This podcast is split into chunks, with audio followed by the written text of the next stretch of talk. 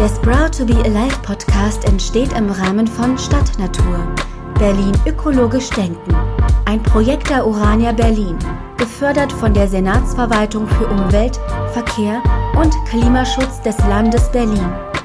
Mehr dazu findet ihr auf der Webseite der Urania unter www.urania.de slash Stadtnatur. Hallo und herzlich willkommen zu Episode 6 von Sprout to be Alive. Zu Urban Gardening gehört natürlich als aktiver Part das Gärtnern. Das haben wir bisher in fünf Episoden ausgiebig beleuchtet. Der andere entscheidende Teil ist natürlich das Städtische, die Urbanität. Deshalb beschäftigen wir uns in der heutigen Folge mit dem Gedanken der Nachhaltigkeit und Stadtentwicklung in grünen Architekturkonzepten.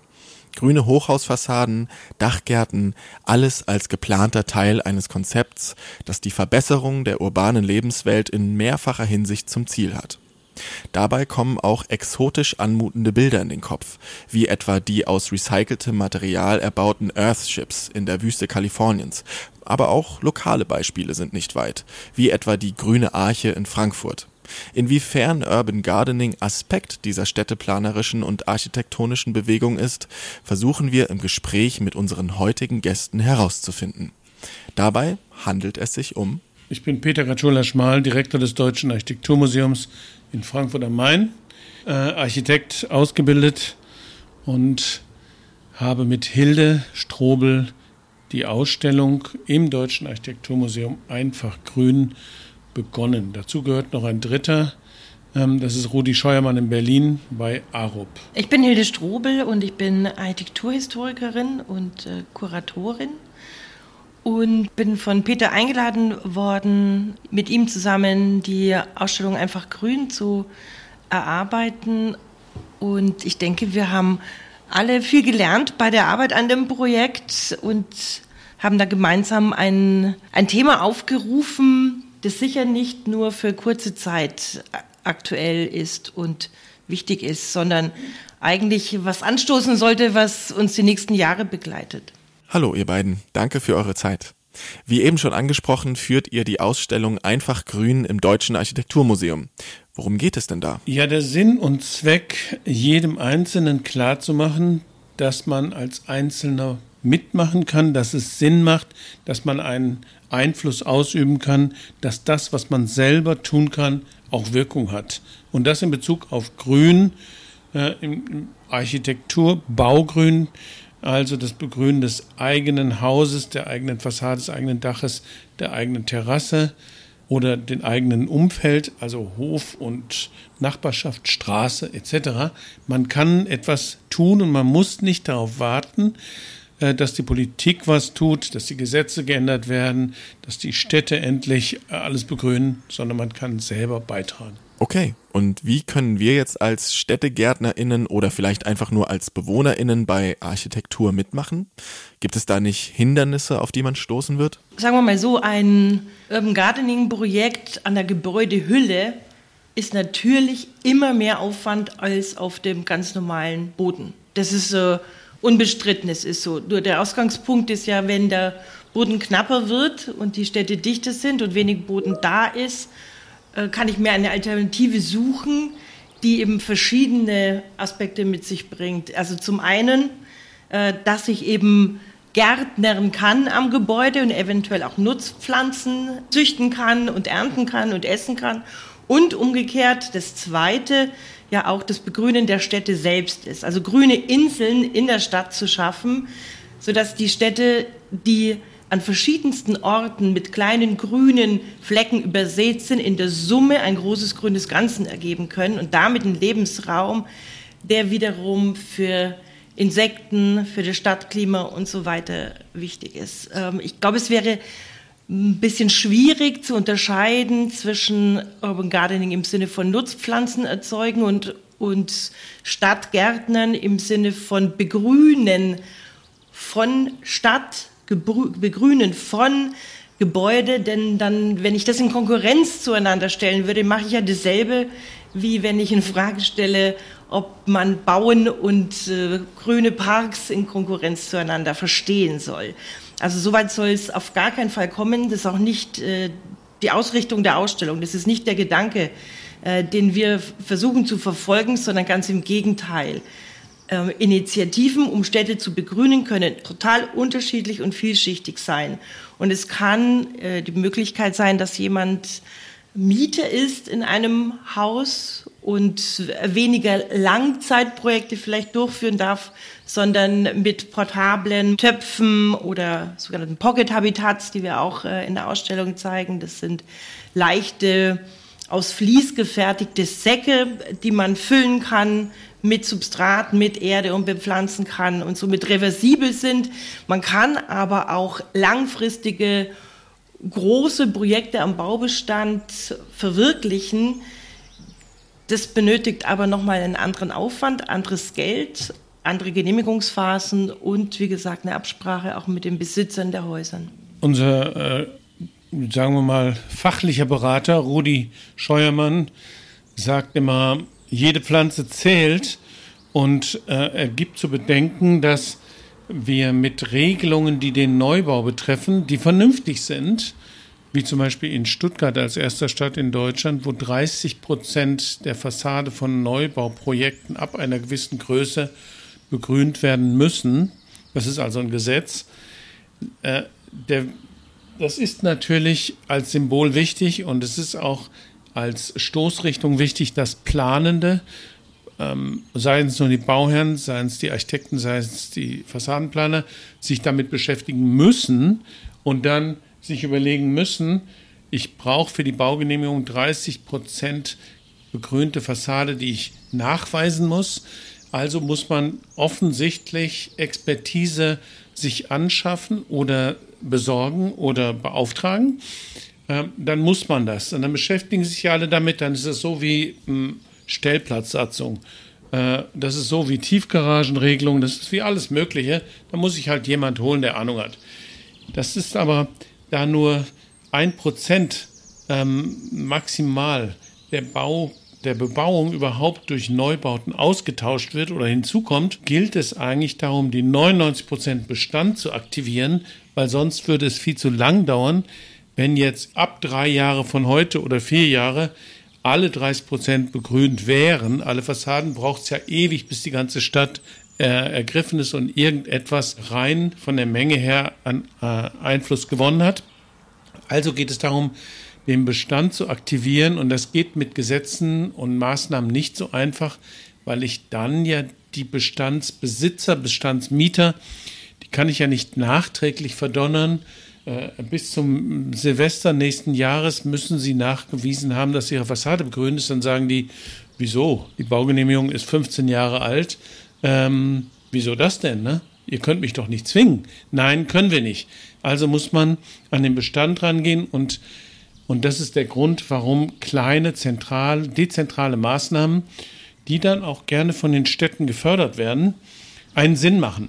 Und das heißt, eine interessante mathematische Gleichung von Rudi Scheumann ist, dass wenn wir den Grund und Boden eines Grundstückes als grün zurückgeben wollen an die Stadt, würde bei einer kubischen Kubatur, wo theoretisch ein Grundstück von vier Seiten begrenzt ist und einen Deckel hat, würde der Deckel schon reichen, wenn der begrünt wäre, um die ganze Fläche zurückzugeben. Also bei fünf Fassaden 20 Prozent. Und das ist seine These wenn man 20 Prozent aller Bauten, aller Fassaden entlang einer Straße nehmen würde, ähm, würde es vollkommen schon ausreichen.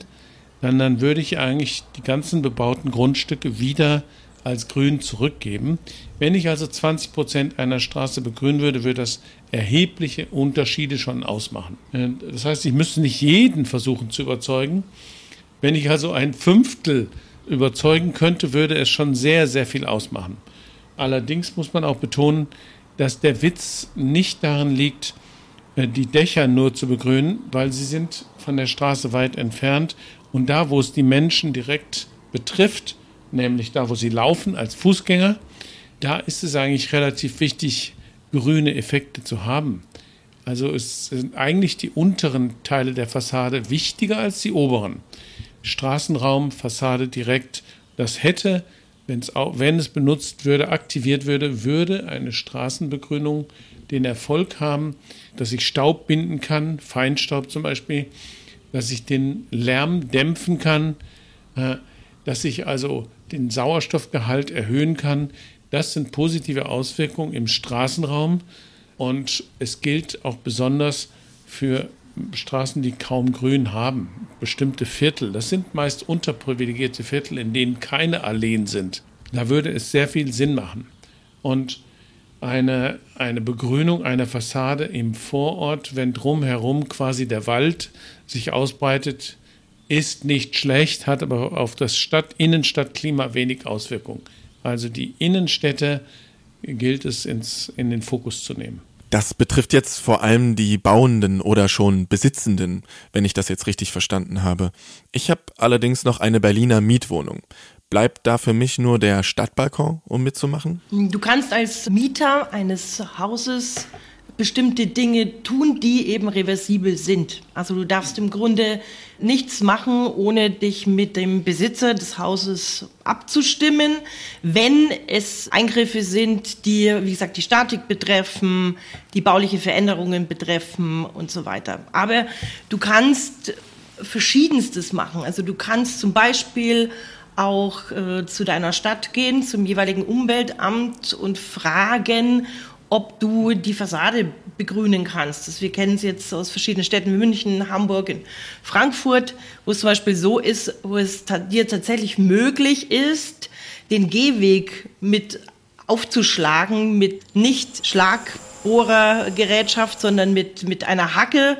Sobald du den quasi den Gehweg öffnen kannst, ähm, darfst du dort eine Pflanze reinsetzen, die die Fassade hoch wächst, wenn daneben noch 1,50 Meter Gehwegbreite da sind. Das musst du dir nur genehmigen lassen. Das heißt, äh, man kann im Grunde dazu aufrufen, Bürger eurer Städte, ähm, fragt eure, die Besitzer eurer Häuser, fragt am Umweltamt, was ihr dürft.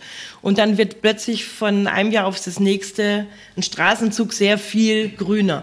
Und das ist in allen Kommunen unterschiedlich geregelt. Wir haben vorher schon kurz drüber ähm, gesprochen, dass eben auf der Landesebene keine wirklichen Forderungen, aber auch keine landesweiten Förderungen gibt. Dafür aber in den Kommunen verschiedenstes angeboten wird wir haben schon davon gesprochen. Ähm, das eine sind eben Forderungen einzelner Kommunen, ähm, Neubau zu begrünen. Und das andere ist eben die Idee des Anreizeschaffens durch Fördermaßnahmen. Und das bedeutet im Grunde, dass derjenige, der, dem ein Haus gehört, der Besitzer eines Hauses, Anträge stellen kann und bezuschusst wird, um bestimmte Dinge umzusetzen, von der Fassade äh, bis zur Dachbegrünung. Und da sind die Modelle super unterschiedlich. Das ist ganz schwer bei einem äh, Kamm zu scheren, was es alles für Möglichkeiten gibt der Begrünung. Also von dem, was, worin äh, findet sich das Substrat, wie umfangreich ähm, ist die Erde, was kann ich deswegen äh, da pflanzen, welche Pflanzen machen Sinn, ähm, hängt von der Besonnung, von der Art der Bewässerung und so weiter ab. Wir haben ein kleines Buch gemacht. Dieses Buch hat 300 Seiten. Es ist ein Handbuch und dieses Buch hat den Sinn, äh, alle möglichen Probleme, Hürden und Vorurteile, die in Bezug auf Baugrün, Hausgrün existieren, anzusprechen und auf verständliche Weise zu beantworten. Also, bevor ich zu meinem Vermieter gehe, würde es Sinn machen, nachzuschauen, was ich darf, was ich nicht darf. Bevor ich loslege, hilft es, sich einige Punkte anzusprechen. Und da es diese Probleme überall gibt und diese Fragen überall gestellt werden, gibt es auch allgemein verbindliche und verständliche Antworten von Experten, die wir zusammengesammelt und zusammengeführt haben in diesem Buch. Gibt es sowieso nur bei uns zu kaufen, nicht im Buchhandel, also online auf brmonline.de zu besorgen. Und dieses Handbuch nützt tatsächlich etwas für die Diskussion mit zum Beispiel meinem Vermieter wenn ich zum Beispiel sage, hinten im Hof stehen Garagen. Ähm, diese Garagen würden wir gerne relativ harmlos begrünen, ohne groß Planungskosten von Tausenden Euro aufzurufen. Es gibt auch andere Methoden. Äh, wir würden gerne einen Statiker fragen, ob die grundsätzlich, wie viel Gewicht die so aushalten. Und dann würden wir gerne mit ihrer Erlaubnis äh, loslegen. Und für den Zweck haben wir zum Beispiel die Idee, äh, jener Pflanzsäcke, ähm, die vorhin schon angesprochen wurden, Urban Habitat heißen die, von Arup in England, entwickelt vor zehn Jahren. Die haben wir jetzt kopiert mit deren Erlaubnis und neu, neu hergestellt. Äh, das sind eigentlich Säcke, die so äh, ein Arm, der sich umgreift, kann diesen Sack packen. Der wird mit Substrat 20 Kilo maximal wiegen. Ich kann ihn also auch von der Stelle bewegen. Und dieses äh, recycelte Polyester Vlies sieht aus wie Filz. Und dieses Filz ist ähm, durchwurzelungsfest. Das ist wichtig, aber es lässt Wasser durch. Die liegen dann da auf der Garage, haben ein Substrat oder, oder auch Schüttung oder Kies drin und dann kann ich Samen reinstreuen und es wächst von alleine mein kleiner, mobiler, grüner Dachgarten, den ich beiseite schieben kann, wenn jemand zum Beispiel an dieser Garage was machen muss. Oder wenn ich beweisen will, hier, da kommen keine Wurzeln durch, haben Sie keine Angst. Ähm, man kann also so eine normale Garage vielleicht mit 15 Säcken äh, beschweren und hätte damit diese Garage begrünt, ohne einen Planer, ohne eine Firma, ohne irgendwas. Ähm, das hat Arup in Berlin mit äh, über 100 Säcken auf ihrem Flachdach gemacht, um zu zeigen, dass es geht. Und das ist eine sehr einfache Methode um eine, eine Fläche zu begrünen. Es könnte auch ein Mini-Balkon sein. Also das ist ein Punkt. Und das andere, wenn ich nun die Straßenraum nicht aufbreche, kann ich es auch mit Kübeln machen. Äh, in manchen Städten wie Berlin ist natürlich die Gehwegbreite so groß, dass das überhaupt kein Problem wäre. Und in Berlin gibt es schöne Gärten mit Kübeln, äh, die zeigen, welche erstaunliche Dinge nach einigen Jahren möglich sind. Äh, Kunstwerke zum Beispiel, Atelier Le Balto und seine ganzen Kübelgärten, Prinzessinnengärten und so weiter. Da gibt es genügend Gärten, die zeigen, wenn ich den Boden nicht anfassen darf und nicht aufbrechen darf, heißt das trotzdem nicht, dass ich kein Grün machen darf. Also es geht schon auch. Jetzt sind wir so munter direkt tief in die Materie eingestiegen. So ist das halt bei einem Gespräch. Aber jetzt interessiert mich abseits vom Selbstmachen natürlich auch, was euch an grüner Architektur so fasziniert. Was macht dieses Konzept für euch interessant? Das Interessante an grüner Architektur für mich ist tatsächlich, dass sie im Grunde fast alles abbildet, was es in der Landschaftsarchitektur auch auf der Ebenenfläche gibt. Ähm, Im ersten Moment, wenn man sich nicht damit beschäftigt, unterscheidet man relativ wenig zwischen, okay, ist halt eine grüne Fassade, aber was ist dann da eigentlich dahinter? Und okay, ein grünes Dach, da wächst halt Gemüse drauf oder doch nur bisschen Wiese oder Sedumgewächse. So beginnt man mit dem Thema. Also man kann wenig irgendwie differenzieren und findet es halt zuerst mal einfach grün und überlegt sich vielleicht noch, wo kommt das Wasser her und ähm, wie funktioniert es denn eigentlich ganz generell. Nur je intensiver man sich damit beschäftigt, desto interessanter wird auch die Auseinandersetzung äh, von Bauherr und Architekt im Hinblick darauf, was will ich eigentlich mit dem Grün? Also was soll es denn eigentlich schaffen? Also wie ähm, stark muss es, soll es denn ein Hochleistungsgrün werden, um so viel äh, Sauerstoff wie möglich zu produzieren, um so viel Feinstaub wie möglich zu binden? Oder ist es etwas, was eher ähm, ästhetisch verstanden wird, als eine Schmuckform, ohne dass ich das jetzt kritisch ähm, beurteilen möchte. Ähm, aber trotzdem wächst die, die Akzeptanz von äh, begrünten Fassaden so stark, dass es auch zum Marketingzeichen einer Ökoarchitektur werden kann, unabhängig davon, wie grün es tatsächlich ist, im Sinne von wie wirksam es tatsächlich ist. Und der nächste Aspekt wäre, dass wir festgestellt haben, dass gerade Architekten oft eher ein Berührungs-, eine Berührungsangst haben, was Pflanzen und Gebäude betrifft, einfach weil Pflanzen als unkalkulierbares Grün eingeschätzt werden. Und jetzt ist immer die Frage, wie gehen denn die Architekten dann mit der Herausforderung um?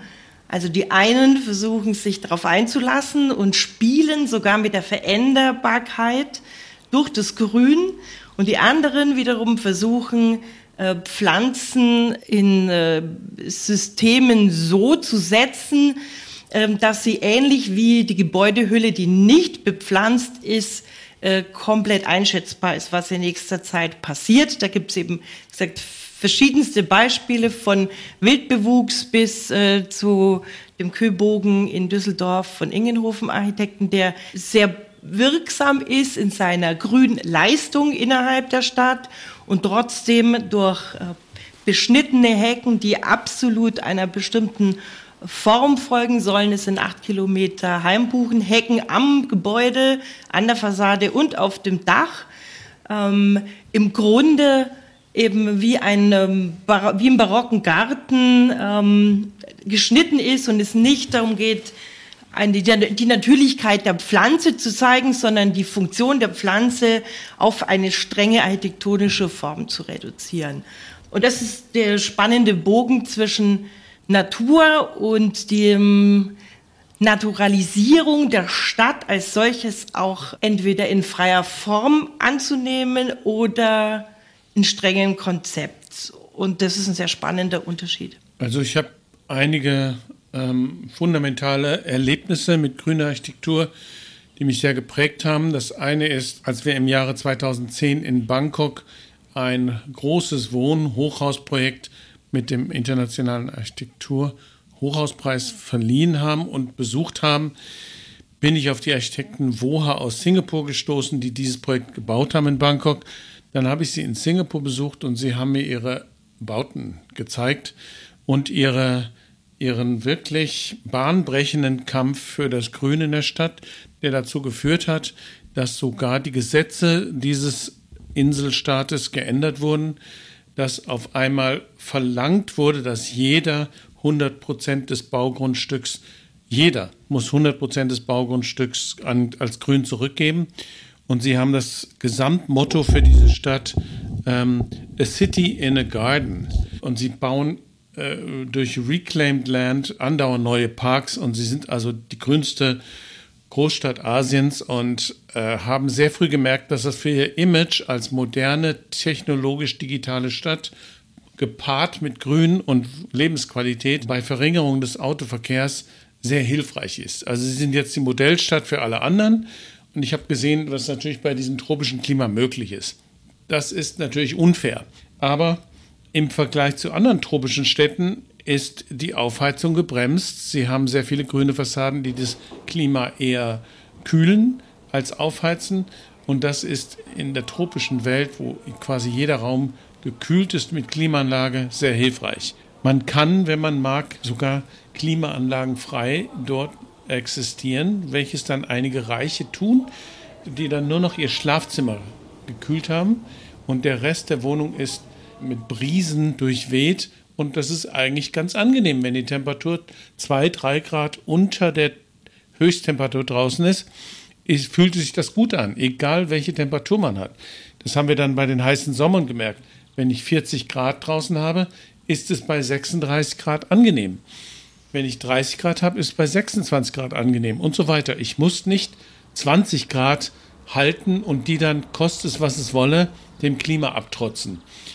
Das Problem bei den Klimaanlagen ist ja, dass je mehr Klimaanlagen ich einsetze, desto mehr warme Luft, heiße Luft stoßen sie aus.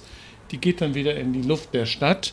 Und wenn jetzt 50 Prozent aller Bürogeschosse mit Klimaanlagen versehen sind, habe ich so viel Wärme, heiße Wärme, Luft in die Stadt hineingebracht, die ich dann wieder runterkühlen muss. Also ich verschlimmere meine Situation, indem ich meine eigene verbessere, verschlimmere ich die für alle anderen ähm, was schwierig ist, denn selbst in Deutschland gibt es keine Hotels mehr, neue Hotels ohne Klimaanlage, weil die Sommer zu heiß werden und die Leute dann diese Nachttemperaturen über 30 Grad in einem Hotel nicht akzeptieren. Geschweige denn draußen tobt auch noch die Party. Wie in Berlin zum Beispiel, je nachdem, wo die Lage des Hotels ist, kann das sein, dass ich keinen Schlaf mehr finde, wenn ich das Fenster aufmache, weil draußen äh, tobt die Party bis 6 Uhr morgens. Also das war das eine. Und das zweite war Mailand. Bosco Vertikale, das Hochhaus, äh, haben wir 2014 preisgegeben, sind wir hingefahren und haben uns das erzählen lassen, was das für eine Geschichte ist. Ein Hochhaus in Mailand, in einer Stadt, die kaum Grün hat, die schlechte Luft hat, viel zu viel Autoverkehr und als Großstadt kaum begrünt ist.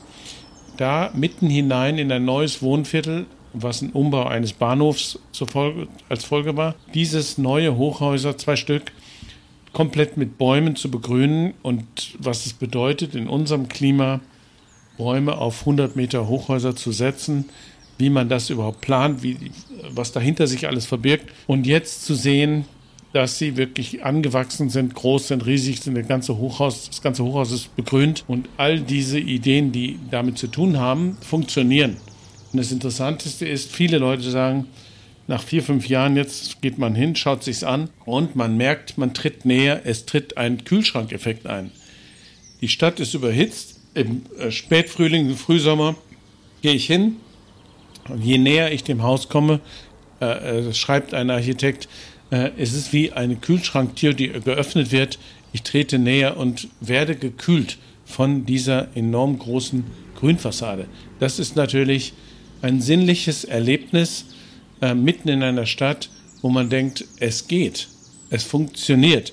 Und dieses Haus ist wahrscheinlich das eins der wichtigsten Symbole, eins der meistgeliebtesten und meistgehasstesten Projekte, weil sehr, sehr viele Architekten dagegen sind, weil äh, wie Hilde vorhin schon sagte, die Natur jetzt bei diesem Gebäude die Fassade ist. Und alles, was Architekten normalerweise planen, ist verschwunden. Also ihre ganze kreative gestalterische Leistung ist überwuchert. Und dass das eine gestalterische Leistung ist, das Wuchern zu ermöglichen und im Bann zu halten und, äh, und, und auch technisch hinzubekommen, dass das die eigentliche gestalterisch kreative Leistung war an dem Projekt, das ist etwas, was vielen Architekten ganz schwer fällt ähm, zuzulassen. Das klingt ja teilweise wie Erlebnisse mit Lieblingsplatten von MusikerInnen. Und dort kommt ja gerne mal die Frage nach einer Topliste. Habt ihr so eine Top 3 grüne Architektur, Städte, die man mal gesehen haben sollte? Also es gibt tolle Beispiele. Und die Beispiele sind ähm, außerhalb Europas zum Teil faszinierende wie hier, weil dort einfach pflanzlich viel mehr möglich ist. Also wie Peter gerade sagte, nach Singapur zu gehen und sich Projekte von Woha anzusehen, ist großartig. Nach Vietnam zu reisen und Wudrung Nias ähm, wirklich faszinierende Bauten zu sehen. Der sagt, er baut überhaupt nicht mehr für einen Bauherrn, der nicht bereit ist, Grün am Gebäude zu planen und zuzulassen. Und äh, gleichzeitig denke ich, dass wir ein historisches Beispiel wie in, wie in Darmstadt von Ott Hoffmann, das sogenannte Baumhaus, anzusehen, großartig ist. Es stammt aus den 70er Jahren und zeigt auch sehr viel Zeitgeist. Aber ehrlich gesagt kann man natürlich auch nach Berlin gehen und von Grüntuch Ernst Architekten, Wilmina, der Hotelumbau mit begrünten Dachterrassen und einem Innenhof ansehen, der ähm, ehemals versiegelte Fläche aufgebrochen, ähm, große begrünte Hof nun zu sehen ist. Aber es ist so schwer, ein Ranking zu machen und zu sagen, das sind die tollsten Beispiele, weil es immer auch darum geht, was ist an jeweiligen Standort überhaupt möglich und wie weit kann derjenige damit gehen. Und dafür habe ich so viel Respekt vor der Auseinandersetzung mit Ort und äh, der Pflanze, was die dort kann, wo sie halt auch beheimatet ist dass ich im Hinblick auf Gebäudebegrünung äh, nicht unbedingt sagen würde, geh dahin und dorthin, denn es gilt eher darum zu, zu lernen von dem, was man wo und mit welchen Mitteln auch machen kann. Denn sonst ist man immer nur frustriert, dass man nicht genauso äh, intensiv und, und großartig handeln kann, äh, wie die Kollegen in den eher tropischen Gegenden. Ganze Städte würde ich auch nicht empfehlen können es lohnt sich, bestimmte Akteure näher anzuschauen und deren Beispiele, die es dann an verschiedenen Städten geben mag. Und das war vor 10, 15 Jahren Patrick Blanc, ein französischer Botaniker, der zum Beispiel einige weltberühmte Bauten inzwischen begrünt hatte. Museum in Paris, ähm, ein Museum in Madrid, das Caixa Forum, wo eine gesamte grüne Fassade seit zehn Jahren zu bewundern ist. Das sind, das sind also Einzelaspekte, ähm, in denen er etwas hinterlassen hat. Und so Ähnliches gibt es in vielen Städten. Und natürlich gibt es in Städten auch die seit äh, zig Jahren begrünten, ähm, äh, sagen wir mal, Altbaufassaden, die, die man kennt, weil es die in den Altbauvierteln immer wieder mal gibt, komplett zugewachsene Bauten, die man als äh, lokaler Mensch kennt. Und natürlich gibt es in Städten wie Freiburg und Tübingen tendenziell mehr Begrünung, weil die das schon sehr lange machen. Aber ganze Städte als Vorbild ist nicht so einfach. Es sind dann schon einzelne Namen und deren Werke, die man dann studieren kann. Deswegen haben wir ja eine Ausstellung, die jetzt geschlossen ist wegen Corona, einzelne Hauptbeispiele gewählt und haben dann ein Call for Projects gemacht, wo Menschen ihre Projekte einreichen können. Unter der Webseite einfach-grün jetzt sind auch schon 40 Projekte gezeigt von etwa 160 eingereichten. Äh, Hilde, erzähl mal. Genau, diese Call for Projects, den wir im Rahmen der Ausstellung ausgeschrieben haben, tendiert dazu, immer bunter zu werden und es reichen große Architekturbüros ein, genauso wie einzelne Bürger. Und die Idee dahinter war die Frage danach, wo sind denn diese grünen Inseln? Denn von der Straße aus sieht man sie oft einfach nicht, weil sie sich in Hinterhöfen befinden, weil sie sich auf den Dächern befinden und das Spektrum ist wirklich ähm, wirklich riesig und groß und ganz oft äh, sind es auch zum Beispiel äh, Mietergemeinschaften, die sich zusammentun und ähm, zum Beispiel ein Flachdach begrünen oder ähm, ein Besitzer eines Hauses äh, stockt das Haus auf, also das Dach auf und schafft einen grünen Garten. Und interessant ist, ehrlich gesagt, was die Einreicher dazu schreiben.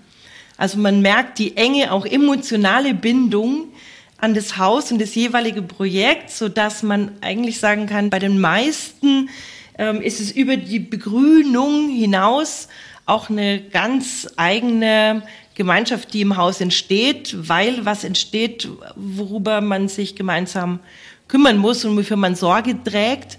Und somit gibt es nochmal einen ganz anderen Identifikationsfokus an das Gebäude und an das Haus. Denn ähm, was man nicht verachten darf, ist, eine Pflanze ist egal wo, ähm, immer mit einer Art von Pflege verbunden.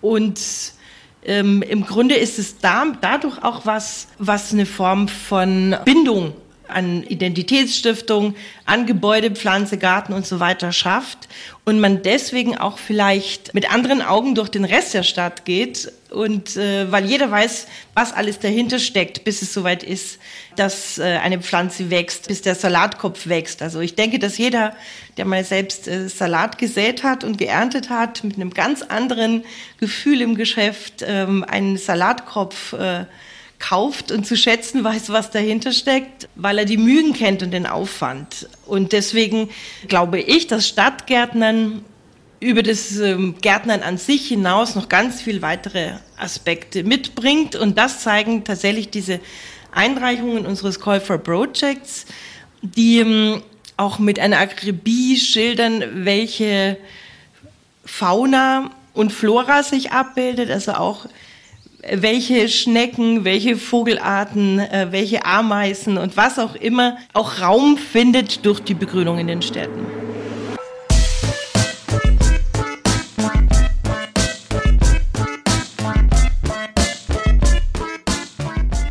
Wir haben festgestellt, dass die meisten großen Städte Deutschlands Förderprogramme haben, die über die Umweltämter aufgerufen werden.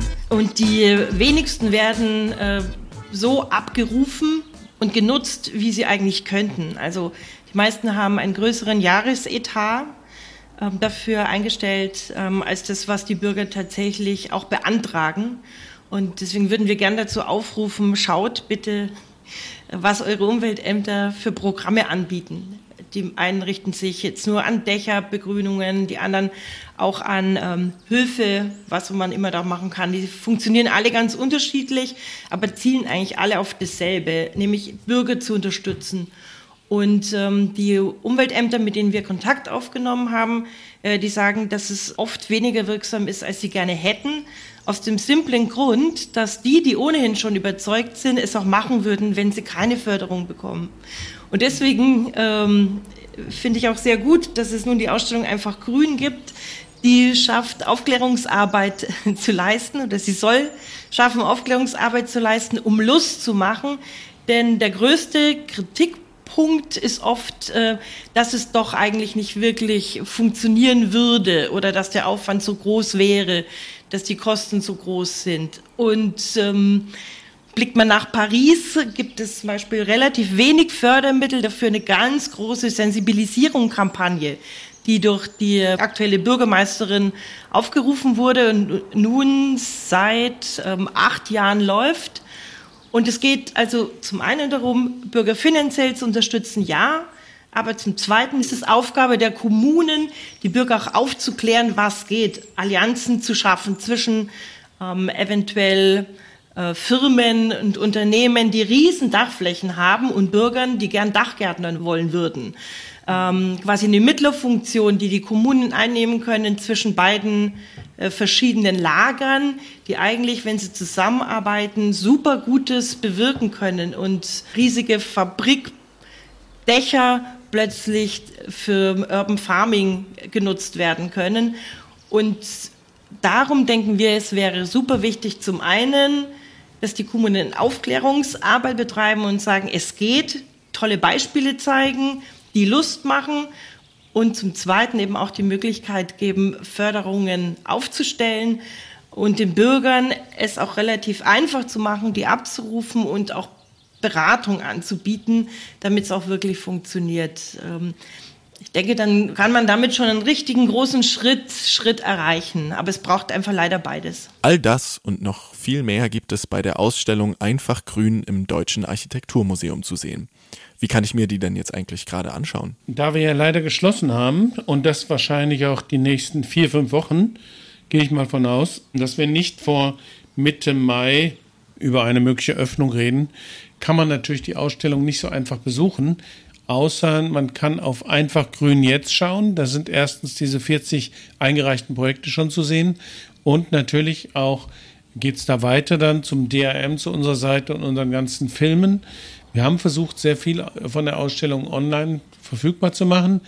Und was auch schön ist, ab 1. August etwa werden wir in Stuttgart sein und dort gibt es ein Festival Stuttgart am Meer ähm, dort werden wir mit unserer Ausstellung das Motto dieses Festivals sein.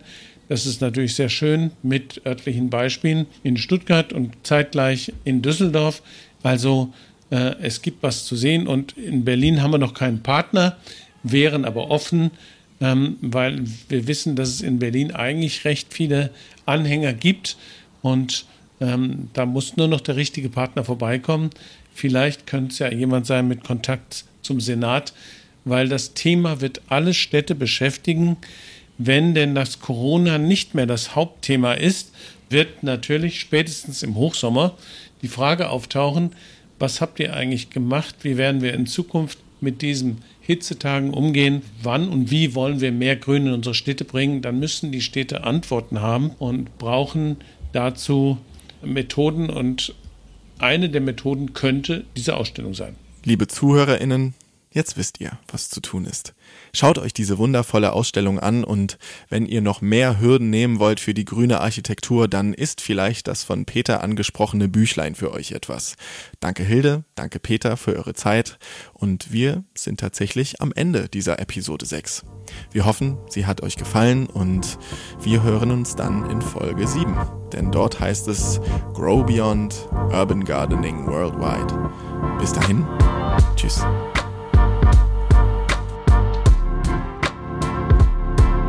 Der Sprout to be Alive Podcast entsteht im Rahmen von Stadtnatur. Berlin ökologisch denken. Ein Projekt der Urania Berlin, gefördert von der Senatsverwaltung für Umwelt, Verkehr und Klimaschutz des Landes Berlin.